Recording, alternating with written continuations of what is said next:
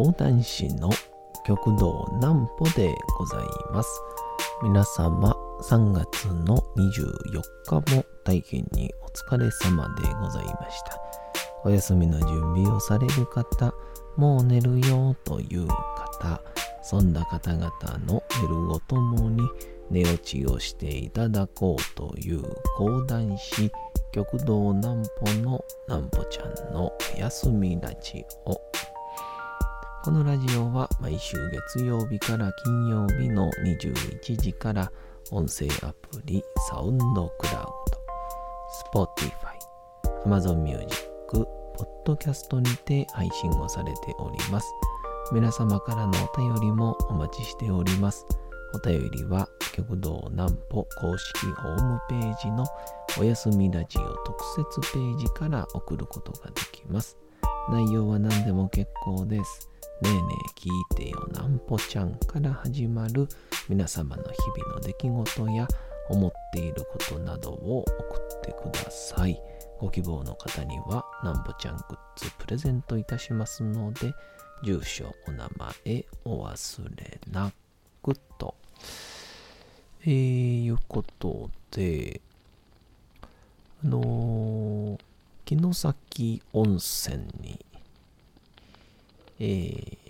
仕事兼旅行みたいな形で、えー、行ってまいりまして、あのー、もう初めての城崎温泉だったんですけども、まあ、温泉が最高はもちろん、えー、海辺で、えー、海鮮はうまい。っていうところは大前提なんですが、それ以上にですね、えー、すごいすごい大収穫がありましたので、まあそちらのちょっとお話でもしようかなと。ご縁は不思議って話です。なんぽちゃんの明日は何の日？さて、明日が3月の25日でございます。もう3月もこれで終わりですね。非常に早いですよ。さあ、何の日でございましょうか。天気記念日。1878年3月25日東京虎ノ門にあった工部大学校現在の東京大学工学部で東京銀座小引町に新設をされた中央電信局の開局祝賀会が行われ会場に50個のアーク灯が点灯をされました。これが日本で初めて灯った伝統だったことにちなんで、日本電気協会が記念日に制定をしております。その後、アメリカの発明家トーマス・エジソンが白熱電球を実用的に改良し日本にも輸入。1879年にこれを行います。そして1886年に、えー、現在の東京電力であります日本初の電気事業者東京電灯会社が開業するなど伝統の普及が本格的に始まっていくこととなりました。また例年3月25日を中心とした前後の週末などには全国各地で日本電気協会と各支部による祝賀式典功労者表彰、講演会。などの記念行事が開催をされております。ちょうど昨日ね、ちょっと電力足らへんから控えてねみたいなことになりました。まあこのなんて言うんでしょう。日本に住んでてまあ電気止まるかもよって、えーなることもあるんだなっていうのまあまあなんかいい感じにえー身の丈に合うてきたという感じなんでしょうか。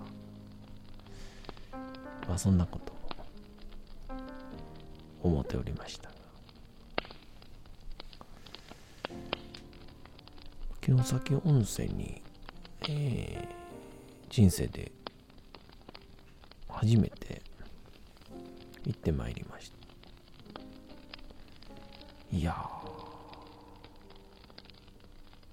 最高でしたね。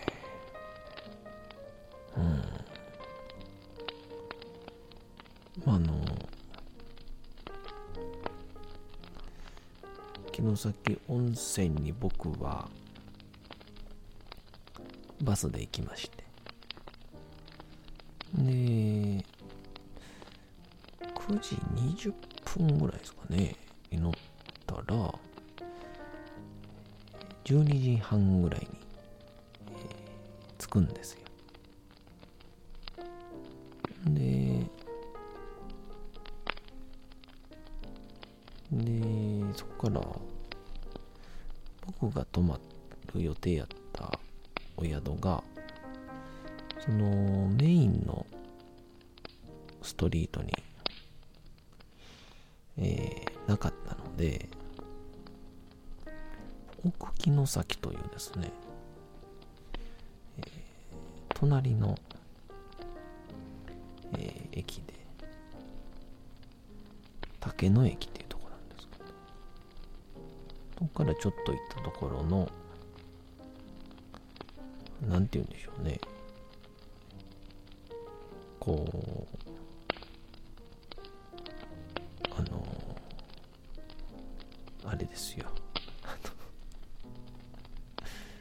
海辺のね、えー雰囲気をたの占める。雰囲気の場所で。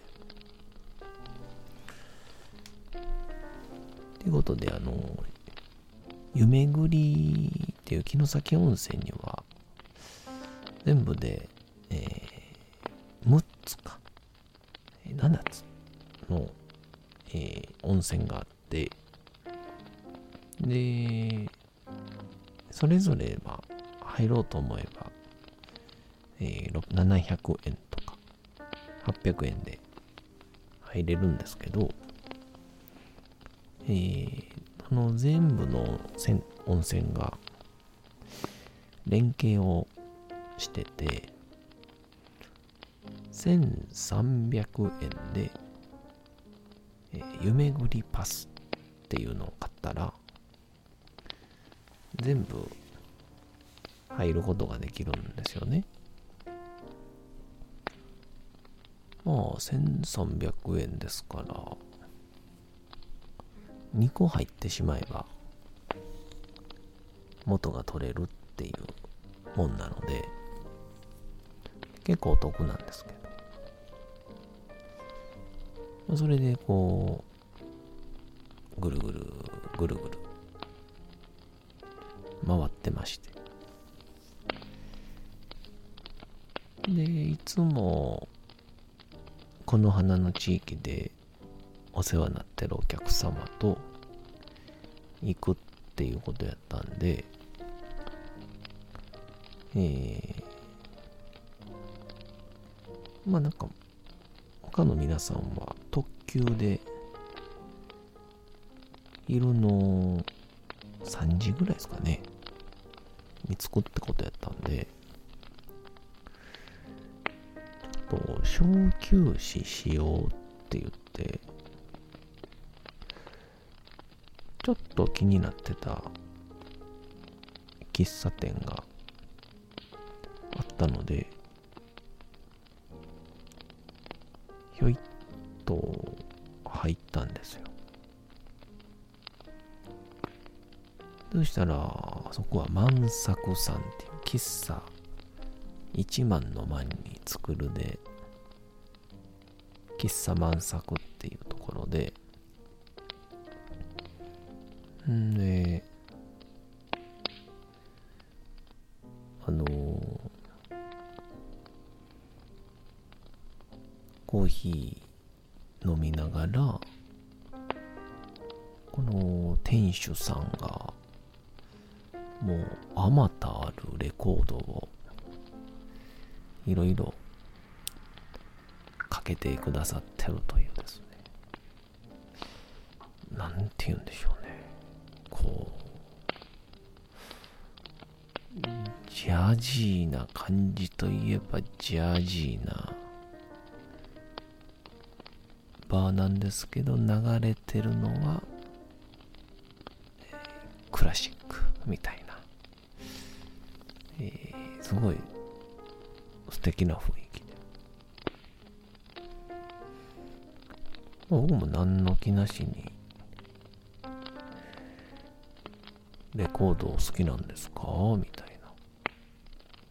ああ、私実は趣味でって言って、えー、旦那様の方がおっしゃってて、で、奥様の方がこうコーヒーを入れてらっしゃったんで、まあ、ちょっと珍しいなぁと思いながら見てたら、まあ、やっぱ聞いちゃうじゃないですか。これはいつからやってるんですかとかね。他にもお客さんがいらっしゃらなかったってのもあったんですけど、えー、そしたらこれは奥さんがやってらっしゃるんです。うちの妻がやってます。っていうのでよくよくお話を聞いてみるとまあ旦那様が昔からクラシックの演奏もやられていてでまあ定年退職もされて、えー、いよいよ自分の余生をというかまあ楽しく生きるかってなった時に奥様も、えー、好きなことしたいってことでその本当に城崎温泉のメイン通りなんですけどえー、喫茶店自体が、その奥様の、えー、ご実家だということで、いわゆる家賃かからないんですよね。だから、すごくマイペースにすることが可能で、で、こう、旦那様は高槻の方にいらっしゃって奥様もこの週末だけ喫茶店を営業してで週の半ばだけはまた大阪に戻ってっていうまあ非常にこう縦横無尽なすごく羨ましい生活をされていていいなぁと思ってでまあふとね僕もそういう話の流れで、えー、講談師なんです、みたいなこと言ってると。ああ、落語はよく聞きますけど、ね最近講談師のあの、有名な、神田伯山ですかっていうあの、6000回ぐらいやったくだりを一応やりまして。で、いろんな話もしながら、大阪には繁盛亭がありますけど、え、講談師さんはどこでやるんですか？みたいな。たら、一応千鳥亭っていうところもあるんですけど、まあ、なかなかみんなが、えー、ここに行ったら見れますっていう場所はまだないんですって話をしてたら、じゃあ、いつもどこでって言ったら僕がいつもね、喫茶店、あとは、えー、居酒屋とかでやってるんですっていうのを言った瞬間に、ママさんが、ここ、どうすかって おっしゃったんですよね。ここ、どうすかみたいな。僕もうちょっと、びっくりしちゃって、えー、なんか、本来ならね、あ、こちらで、とか、あ、ありがとうございます、とかって、まずは受け止めないといけないのに、えー、いいんすかって、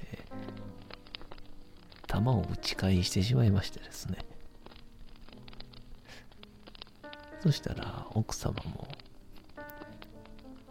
いいっすよっていうので、えー、特大ホームラン打ってくださいまして。で、一応、パパさんの方に、あの、いかがでしょうかみたいな。まあ、パパさんがね、まあ、旦那様でもいらっしゃいますし、そういう、共にね、経営されてるとこはあるでしょうから、どうでしょうかって言ったら、えー、実は私も、まあ、よくあの、落語は、えー、よく聞きに行ったりとか、まあ、特にあの、米朝一門というか、まあ、もちろん笑福亭も聞きますが、上方落語をよく聞くんで、いいですねってなったんで、あじゃあ、まあ、僕、単体でね、講談しに行くのもいいけど、まあ、せっかく地域の人に喜んでいただいて、またお得に感じてもらうためにも、落語家を一人ゲストに呼びましょうかってことになりまして。まあ、僕の考えでは結構、講談と落語って、本当に講談の間に落語が出た方が、落語が映えると思ってて、僕は。逆に、講談の話は、落語でリラックスしてもらった方がまた聞きやすいってのもあって、えー、まさかまさかのご縁で、なんぽちゃん寄せの城崎公演が決定しました。また詳細は後日 SNS で展開しますので、えー、ぜひともご来場ください。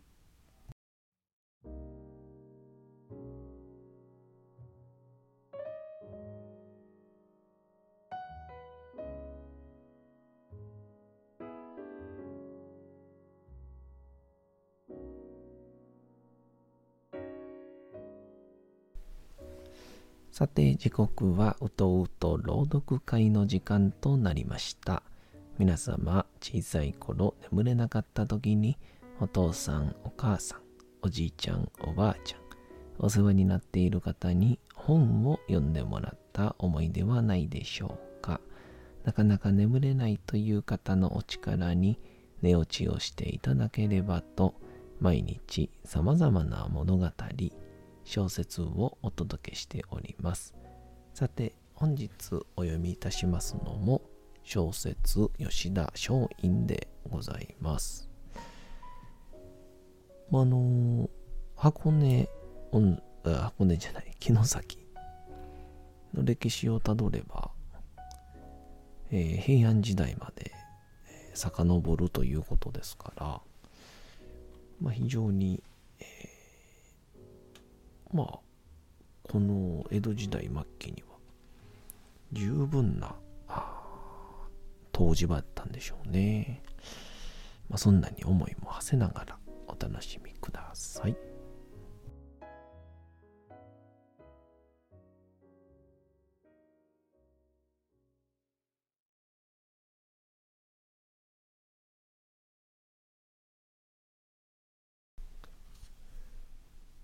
小説。吉田松陰。道門冬氏川路はかつて勘定所。現在の財務省の役人でいろいろと実績を上げていた。コネや情実で左右されがちな裁判に公正の筋を一本ピンと通した。奈良奉行の時は、追尾した歴代天皇の墓を再興したことでも有名だ。したがってその名は、幕府内部だけでなく、朝廷にも多くの大名にも知られていた。それに川路は人生経験があったので、外国との交渉にも向いていると思われた。安倍は川路を見込んで、当時ペリーと同様に長崎港から日本に開国を迫っていたロシアの大使プチャーチンと交渉をさせるため川路を全権大使として任命をするそんな川路なので人柄は悪かろうとも、佐久間正山先生は、日本国にとって書くことのできないお人だと考えた。川路は急いで江戸城に登り、安倍老中に会って懇願をした。ご老中もご存知のように、今後は日本もおそらく国際交流が活発になると存じます。その際、対外交渉を行うためには、相手国の実態を知ることが必要です。佐久間正山と弟子吉田虎次郎は、その先駆けとなって、自ら漂流者を名乗り、アメリカに渡ろうとした志の高いものであります。そういう志を潰して二人を次第に処することは今後の日本にとって大きな損失であります。どうか二人のお命はお助けください。と切々と訴えた。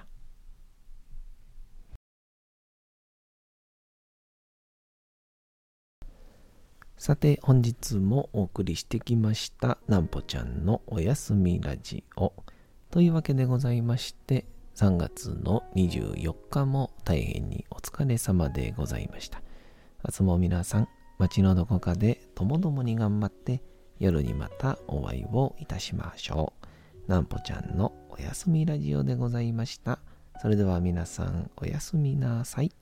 すやすやすやーん。